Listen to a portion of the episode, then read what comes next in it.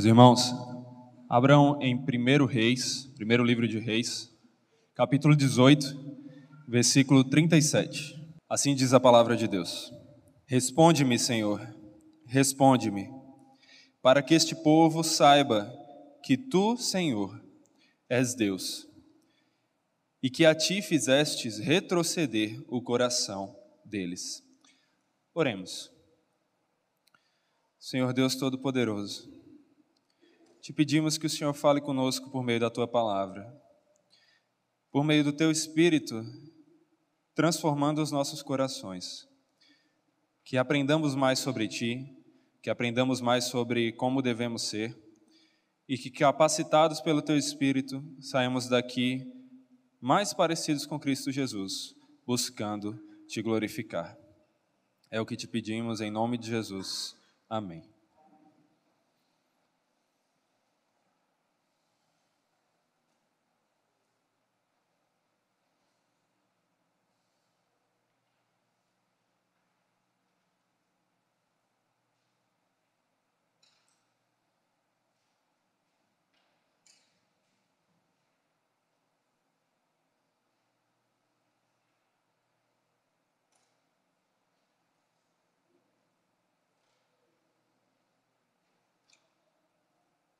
É difícil, né? O silêncio é difícil. Há momentos na vida em que nós procuramos uma solução para os nossos problemas e não encontramos uma saída. Procuramos um caminho e não encontramos. Procuramos uma resposta e tudo o que ouvimos é silêncio. Mas como nós já sabemos e como acabamos de notar mais uma vez, nós não gostamos de silêncio. Nós não sabemos lidar com silêncio. O silêncio nos incomoda. Nós não sabemos o que fazer diante do silêncio. Mas então, como nesses momentos podemos encontrar uma resposta como nesses momentos podemos encontrar uma solução, um guiar para as nossas questões? A resposta é simples. Mas o problema é que nós, muitas vezes, não queremos o que é simples. Nós queremos coisas elaboradas, cheias de detalhes, complexas. Nós não acreditamos que o simples pode funcionar. Pensamos que seria muito simples se fosse tão simples assim. Mas é aí que nós nos enganamos, porque falhamos em perceber que naquilo que é simples, naquilo que é pequeno, naquilo que não vemos tanta graça assim, na verdade, encontramos grandeza encontramos uma resposta, encontramos uma solução. E meus irmãos, essa resposta, ela é encontrada em Deus. A resposta para os seus problemas, a resposta para os nossos problemas é: busquemos a Deus. É simples, não é? Mas às vezes nós não entendemos a grandeza que vem a partir de algo tão simples assim: buscar a Deus. E a questão é: não devemos buscar a qualquer Deus, mas devemos buscar ao verdadeiro Deus, ao Deus que responde, porque é isso que estamos procurando, certo? É uma resposta. Queremos um caminho. E esse caminho, essa resposta, ela só vem do verdadeiro Deus. Por isso, nós não devemos ficar em silêncio. Nós não devemos procurar ídolos que só conseguem ficar em silêncio, mas nós devemos buscar ao Deus que responde. E no texto que veremos agora, no texto que olharemos hoje à noite, nós encontramos tudo isso debaixo do tema O Deus que Responde.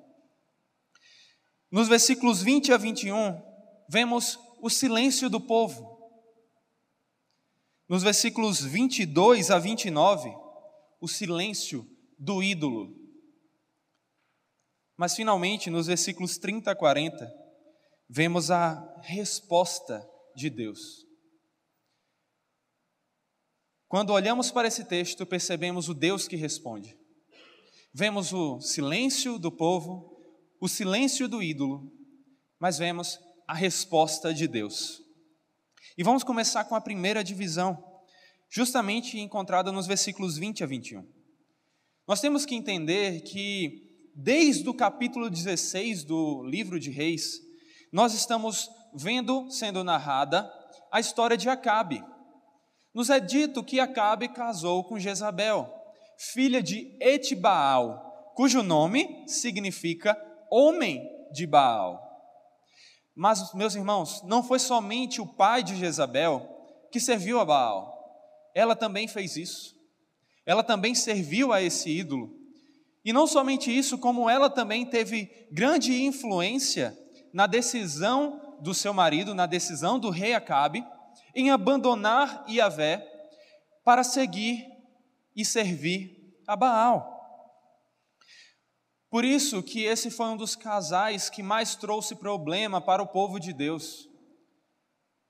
Eles construíram um templo, conforme narrado nos capítulos anteriores, a Baal. E não somente isso, mas Jezabel, em seu zelo pelo ídolo Baal, também mandou perseguir e matar aos profetas de Yahvé. Porém, graças a, a Obadias, um servo de Deus, por meio dele, é, Deus protegeu alguns profetas e os poupou da morte. Mas mesmo assim, apenas alguns poucos sobreviveram. E dos que sobreviveram, Apenas Elias é o que tem um papel de grande relevância aqui no Reino do Norte, que é o reino governado por Acabe. Mas depois de ter começado o seu ministério, lá no capítulo 17 de 1 Reis, nós encontramos Elias indo até Acabe e trazendo para ele uma profecia de Deus de que não haveria chuva durante vários anos. E então isso deixou Acabe muito, muito irritado, muito estressado, e fez com que Acabe tentasse procurar Elias em todos os locais para que pudesse se vingar de Elias, para que pudesse fazer, resolver essa situação, para que a chuva voltasse. Mas anos se passaram, três anos se passaram, e Acabe não conseguiu encontrar Elias porque Deus havia protegido o seu servo. Porém, quando Deus decidiu que queria mandar a chuva de volta, Deus então manda que Elias vá até Acabe. E ao se encontrar com Acabe, conforme vemos nos versículos anteriores ao texto que estudaremos hoje, que é de 1 Reis 18, do 20 ao 40, nós vemos que Elias diz a Acabe que ele precisa reunir todas as pessoas do reino do norte e também todos os profetas desses falsos deuses no Monte Carmelo, para que ali eles resolvam as questões e ali eles possam descobrir quem é o verdadeiro Deus, porque somente o verdadeiro Deus responde. Acompanhe aí em suas Bíblias, no versículo 20 nós encontramos justamente Acabe enviando conforme Elias havia mandado, pessoas chamarem todo o povo do reino do norte e esses profetas ao Monte Carmelo. E foi então, no verso seguinte, foi então que Elias chegou a todo o povo e disse: Até quando cocheareis entre dois pensamentos? Se o Senhor é Deus, seguiu. Se é Baal, seguiu. Porém, o povo nada lhe respondeu. Ou seja, diante da idolatria que estava presente em Israel, Elias vem confrontar o povo a tomar uma decisão. Eles não podiam ficar indecisos, eles não podiam servir a dois senhores. Eles não podiam ficar em cima do muro. E afinal, a quem eles serviriam? A Yahvé ou a Baal? Ao Deus da aliança ou ao ídolo do povo? E qual foi a resposta que nós vimos diante dessa pergunta de Elias? Com toda a convicção, dando grito, o povo falou: Não, chega de idolatria, chega de Baal, chega de ídolos, nós vamos seguir a Iavé, nós vamos seguir a Iavé. Não foi isso? Ah, então eles gritaram: Não, esqueçam Iavé, nós não queremos mais saber desse Deus de que tanto falam, mas que nós nunca vimos queremos seguir aos nossos ídolos, queremos servir a, essas, a esses objetos, a essas imagens e esculturas que pelo menos vemos de alguma forma. Foi isso que eles responderam? Também não, né? Não, eles não responderam a quem iriam servir. A resposta deles está encontrar, nós a encontramos no próprio texto. O texto nos diz, porém, o povo nada lhe respondeu. Resumindo, o povo fez silêncio. Encontramos o silêncio do povo. E por que isso? O povo não quis tomar uma decisão. Na mente deles, a questão era: por que, que nós temos que escolher a um outro, ou a outro? Por que não podemos servir aos dois? Por que não podemos ter o melhor de um e o melhor do outro? Por que não podemos ter o melhor de dois mundos? E eu não sei você, mas olhando para as Escrituras, é possível ver a resposta de Jesus. E a resposta de Jesus é: esse pensamento está errado porque nós não podemos ter dois senhores. Ninguém pode servir a dois senhores, porque ou há de aborrecer-se de um e amar ao outro, ou se devotará a um e desprezará ao outro. Foi isso que Jesus ensinou. Ou nós servimos a Deus, ou nós servimos aos ídolos.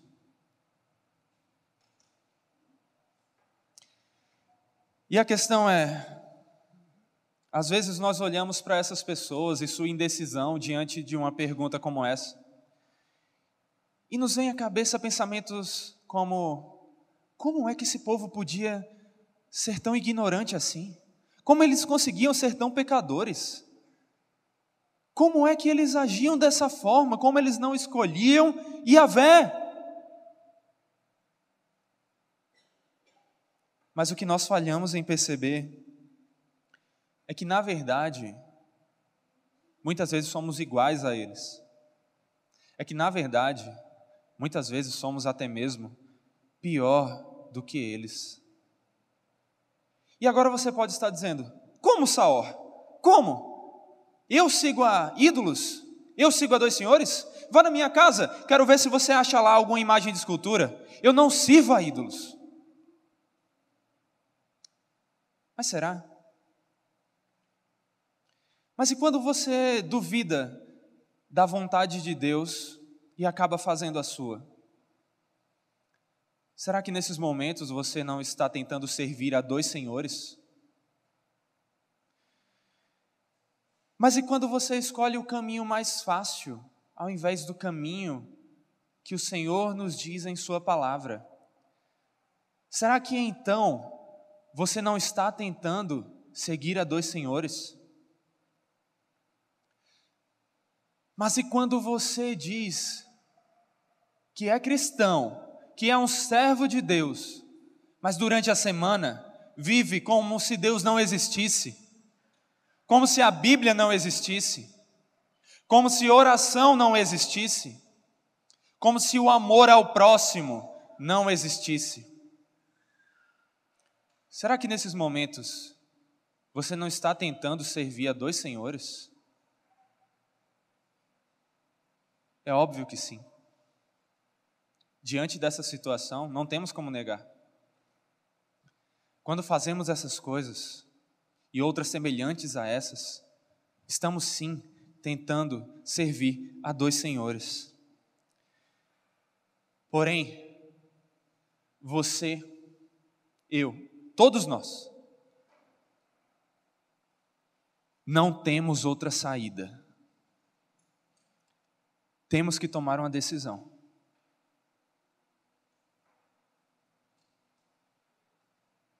Só existe um lugar no trono.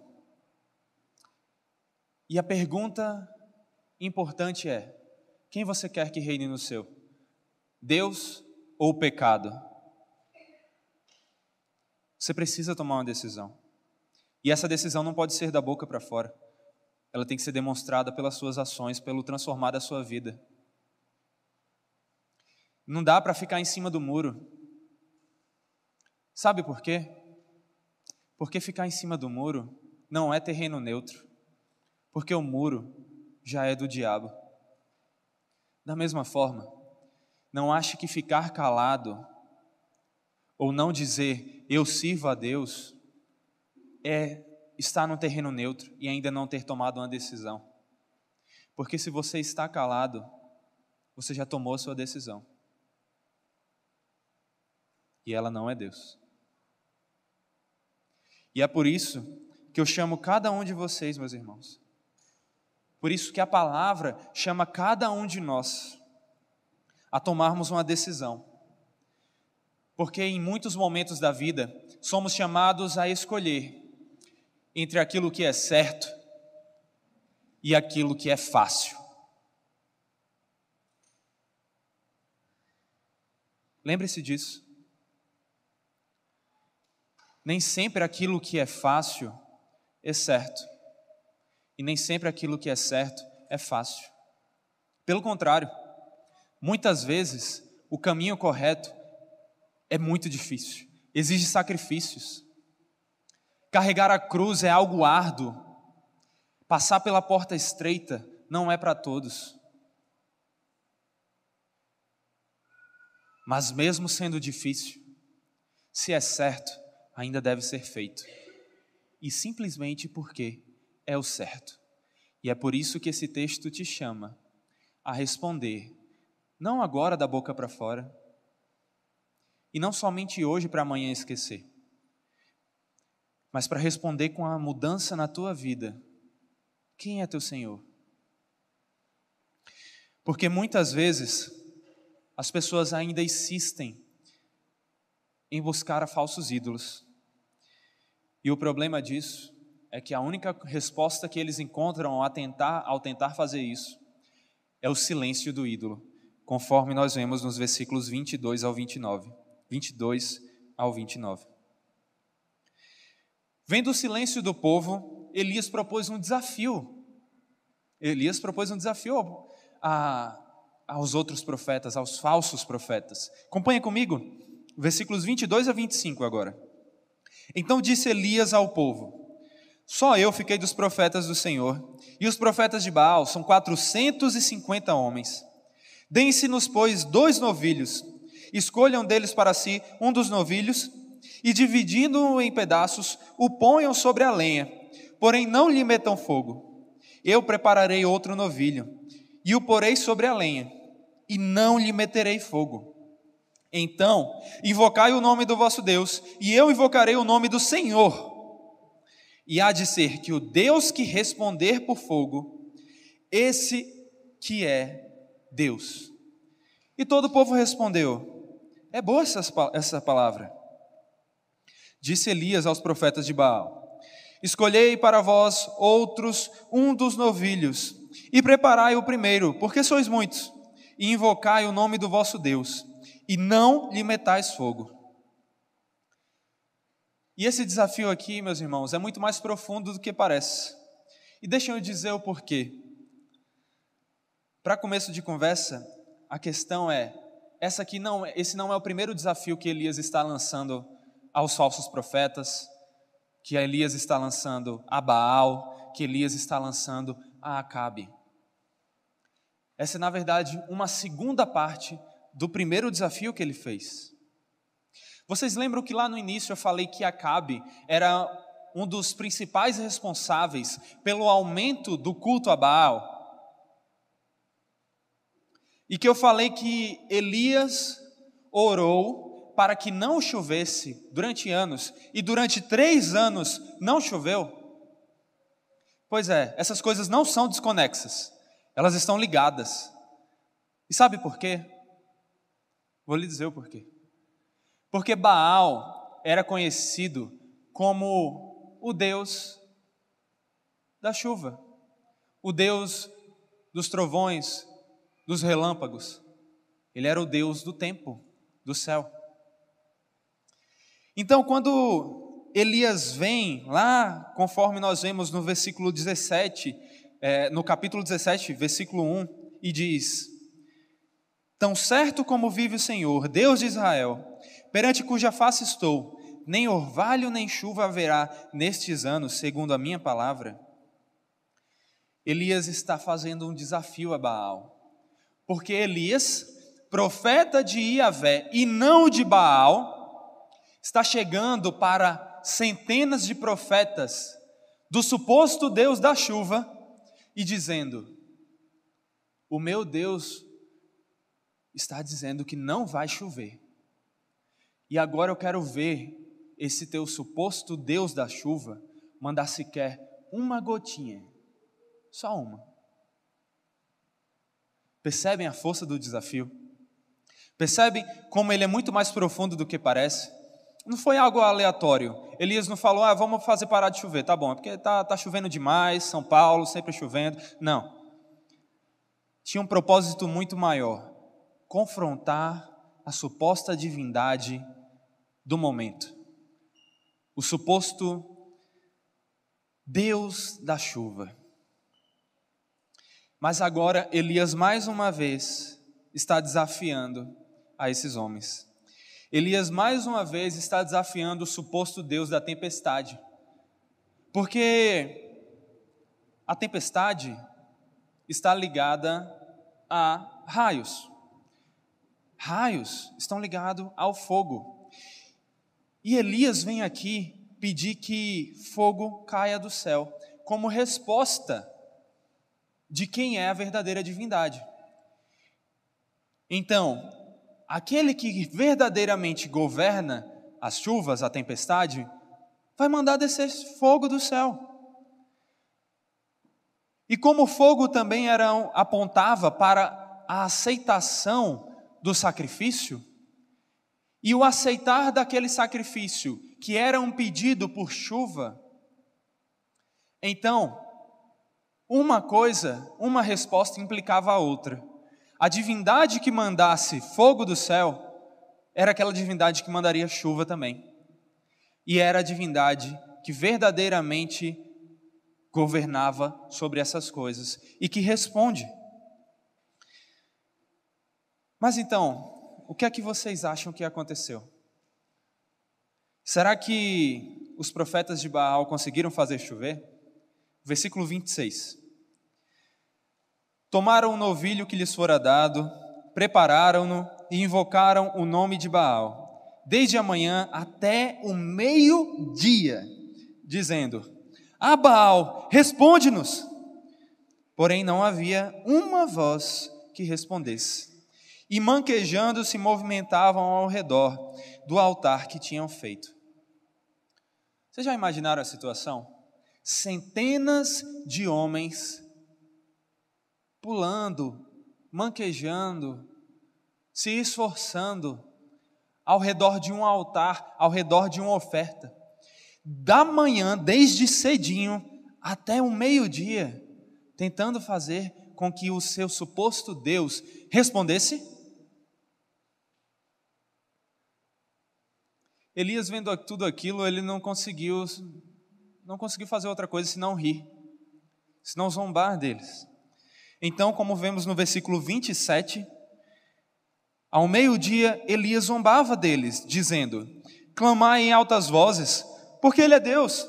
Pode ser que esteja meditando, ou atendendo às necessidades, ou de viagem, ou a dormir, e então despertará. E sabe o que é o mais interessante de tudo isso?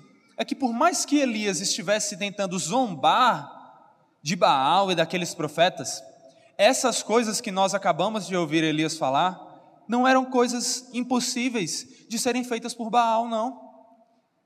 Pelo contrário, na literatura cananita, nós vemos Baal fazer cada uma delas: dormir, viajar, estar ocupado para responder aos seus profetas, aos seus servos. Mas você pensa que isso desestimulou os profetas de Baal? De jeito nenhum. Muito pelo contrário. Eles se esforçaram ainda mais para conseguir a resposta e ficaram assim por mais três horas. Versículos 28 e 29. E eles clamavam em altas vozes e se retalhavam com facas e com lancetas, segundo o seu costume, até derramarem sangue. Passado meio-dia, profetizaram eles até que a oferta de manjares, que era, que era feita por volta das três horas, se oferecesse. Porém, não houve voz, nem resposta, nem atenção alguma. Meus irmãos, não adiantou todo aquele esforço daqueles homens, não adiantou toda aquela dedicação a um falso Deus, a um ídolo, porque a única coisa que eles ouviram foi silêncio. O silêncio do ídolo. Pois, como está escrito na própria Bíblia, esses ídolos têm boca, mas não falam, têm ouvido, mas não ouvem, têm olhos, mas não veem. Esses são os ídolos que eles adoravam. Você consegue imaginar uma cena tão terrível como essa? Centenas de homens dançando, pulando, se esforçando, manquejando, se cortando, derramando sangue de manhã até à tarde. Tudo para tentar fazer o seu falso Deus, que tem boca mas não fala, responder. E mais uma vez, ao olharmos para tudo isso, somos tentados a pensar: esses homens eram muito pecadores. Como, como que tamanha ignorância? Como eles faziam isso? Mas será que nós nunca faríamos algo semelhante? Talvez hoje em dia, no século 21, morando em São Paulo, você olhe para todo esse contexto diferente do seu, de uma época diferente da sua, e diga: não, não, não, eu jamais faria isso. Isso é burrice. Geralmente somos assim, rápidos em nos acharmos inteligentes e em considerarmos o outro burro. Mas a questão é: se você estivesse no mesmo local, na mesma situação, no mesmo contexto, será que você não estaria fazendo a mesma coisa que aqueles homens? Será que você não estaria seguindo o Deus da maioria, porque nós vivemos numa cultura onde geralmente aquilo que mais pessoas falam é aquilo que nós consideramos correto. Como assim você acha que você está certo? Você quer dizer que o mundo inteiro está errado? Como se fosse a lógica do quanto mais pessoas pensam que isso é verdadeiro, isso significa que aquilo é verdadeiro.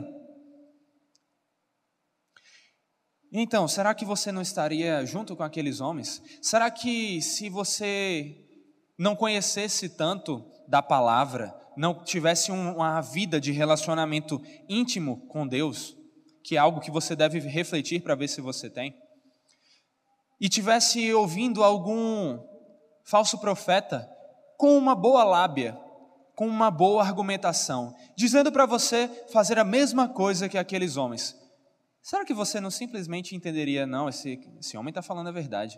Acho que é isso que eu tenho que fazer. Mas ainda mais, vamos esquecer um pouco então tanta similaridade, vamos olhar para o que nós podemos fazer no nosso dia, no nosso, no nosso mundo, no nosso tempo. Será que você não está procurando resposta em ídolos? E eu não falo aqui imagens de escultura. Eu falo em coisas que não são o próprio Deus. Será que quando você tem dúvida, será que quando você quer um direcionamento, será que quando você quer um caminho, uma resposta, você não vai a todas as coisas antes de ir a Deus? Será que você não vai procurar a resposta, o sentido para a sua vida, o sentido da tua existência no teu trabalho? Será que você não vive para o seu trabalho? Porque às vezes você pode até dizer que não, mas se você dedica muito mais empenho e tempo e amor ao seu trabalho do que a Deus, talvez você tenha que refletir em quem é o seu verdadeiro Deus. Será que você não tem buscado respostas, sentido para a vida, nos estudos, nos relacionamentos, nos lazeres, nas paixões?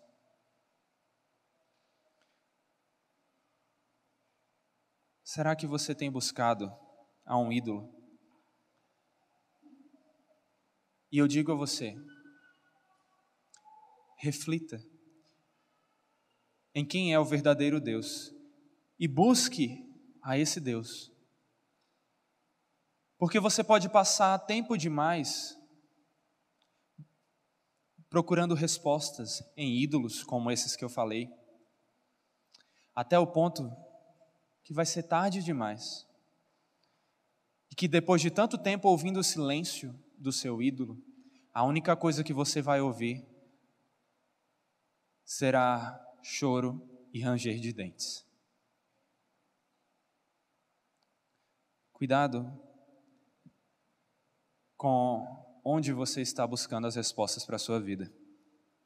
Porque existe um lugar certo, existe um caminho certo, existe um Deus verdadeiro, que é no qual nós devemos buscar as respostas. Porque conforme nós vemos no versículos 30 ao 40, o Deus verdadeiro responde, e nele, nesses versículos, nós vemos a resposta de Deus. Depois de ver todo aquele show de horrores, Elias toma frente da situação. Tá bom de ver tantos falsos profetas fazendo um espetáculo.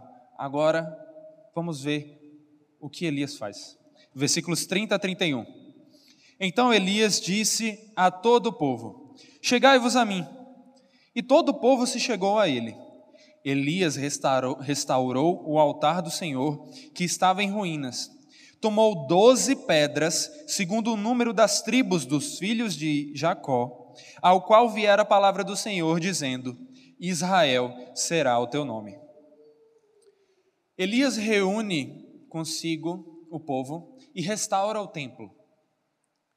E é interessante notar que ele juntou as doze pedras, juntou doze pedras, simbolizando todo Israel. Porque esse detalhe implica que aquela lição que Elias estava trazendo não era só para o reino do norte, não era só para dez das tribos, mas era para todo Israel e para todo o povo de Deus. E também notamos aqui mais uma coisa: o altar precisou ser restaurado, provavelmente porque Jezabel, amando ao seu ídolo, num zelo por, pelo seu ídolo, havia destruído a, o altar daquele que ela achava que era o falso Deus. E aí nós continuamos, versículos 32 a 35. Com aquelas pedras edificou o altar em nome do Senhor. Depois fez um rego em redor do altar, tão grande como para semear duas medidas de sementes. Então armou a lenha, dividiu o novilho em pedaços, pô-lo sobre a lenha, e disse: Enchei de água quatro cântaros e derramai-a sobre o holocausto e sobre a lenha. Disse ainda: Fazei-o segunda vez, e o fizeram. Disse mais: Fazei-o terceira vez, e o fizeram terceira vez. De maneira que a água corria ao redor do altar e ele encheu também de água o rego. Perceba, Elias não somente fez a mesma coisa que os profetas de Baal. Não. Ele aumentou aqui o jogo. Ele aumentou a dificuldade da situação. Ele quis deixar as coisas mais complicadas para Yahvé. Ele não somente preparou a oferta, como ele encharcou a oferta como ele fez a oferta ficar cercada de água.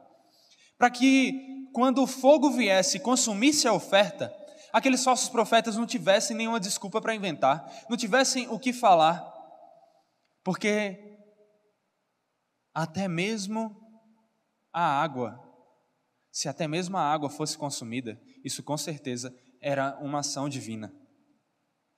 Imaginem só o povo olhando para toda essa questão, olhando para tudo isso. Depois de ter visto os profetas de Baal passarem a manhã inteira até de tarde, se esforçando e não conseguindo nada,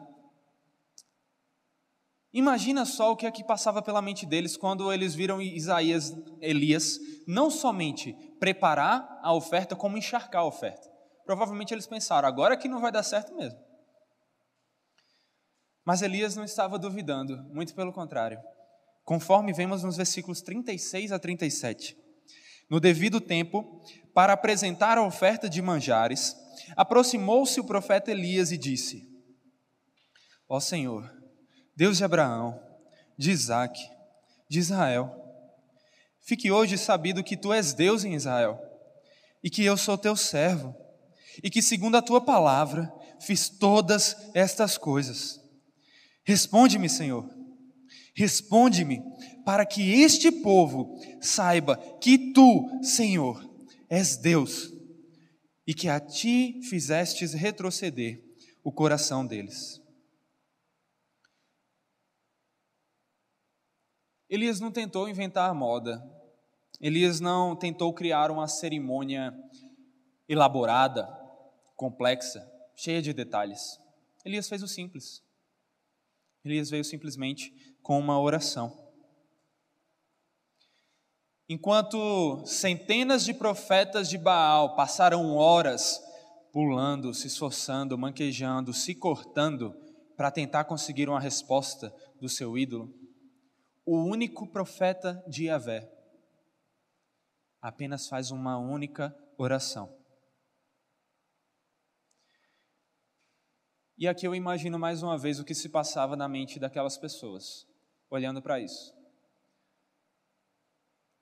Talvez nós pensaríamos as mesmas coisas se estivéssemos lá. Como assim? Se centenas de homens tiveram que fazer aquilo tudo e não conseguiram nada, como é que esse homem espera conseguir alguma coisa com uma oração? Com uma oração.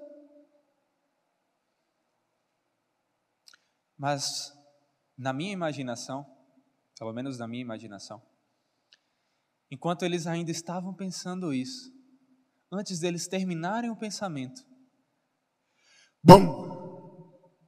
Veio os versículos 38 e 39. Então caiu o fogo do Senhor e consumiu o holocausto, e a lenha, e as pedras, e a terra, e ainda lambeu a água que estava no rego. O que vendo todo o povo caiu de rosto em terra e disse: O Senhor é Deus, o Senhor é Deus. Sim, meus irmãos, o verdadeiro Deus respondeu com todo o poder. E ao ver o verdadeiro Deus mandaram uma resposta. Ao ver o poder do verdadeiro Deus, ao ver que não sobrou nem a oferta, nem a água, o povo não teve mais o que fazer, a não ser clamar: Elias, Iavé é Deus. Foi isso que eles clamaram. Esse é o significado do nome de Elias. Iavé é Deus. E foi isso que aquelas pessoas clamaram. Em contraste com um Deus limitado, que, porque está muito ocupado, e porque na verdade nem existe, foi incapaz de responder, o Deus da Bíblia é aquele Deus que responde. Responde com poder, responde com graça, responde também com ira, responde com justiça, responde com amor porque Ele é o Deus que, segundo as Escrituras, controla o tempo. É Ele quem muda o tempo e as estações, remove reis e estabelece reis. Ele dá sabedoria aos sábios e entendimento aos inteligentes. Ele conhece o profundo e o escondido. Com Ele mora a luz. Esse é o Deus verdadeiro. É o Deus que tem todo o poder. É o Deus que responde.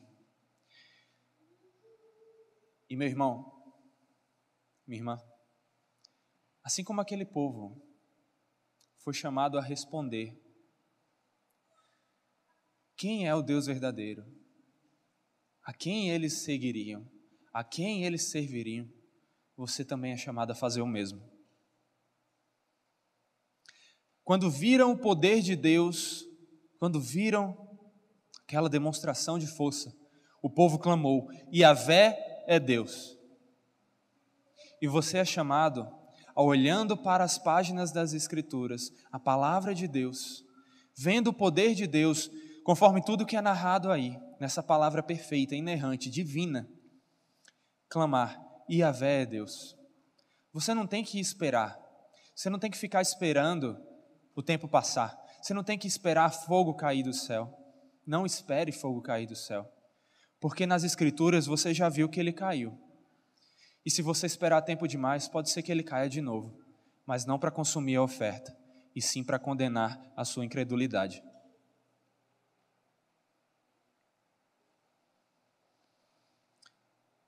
Meus irmãos, esse texto nos ensina que há um Deus que responde. E ele nos estimula a sempre ir até esse Deus, sabendo que Ele é o Deus verdadeiro, buscando a Ele em primeiro lugar, buscando resposta nele em primeiro lugar, resposta para as nossas dúvidas, para as nossas questões, respostas do sentido da nossa vida, porque sem Deus não há sentido, não há por que viver. Você só vive porque Deus lhe criou para a glória dele. Você nasceu para glorificar a Deus. Se você vive para o trabalho, para o estudo, para o relacionamento, para qualquer outra coisa, você é como a lâmpada que foi feita para iluminar, mas não ilumina. Você é inútil. Se você não busca glorificar a Deus, se você não coloca Deus em primeiro lugar, você não cumpre o propósito para o qual você foi criado. Então, você é inútil. Mas em Deus nós encontramos sentido. Em Deus nós encontramos a resposta. E em oração, por meio da leitura da palavra, todos nós devemos buscar ao Senhor em primeiro lugar e continuamente em nossa vida. E por fim, reflita comigo também como é triste perceber o zelo que as pessoas têm pelos seus ídolos antes de se converterem ou pelo menos dizerem que se converteram a Deus, ao Deus verdadeiro.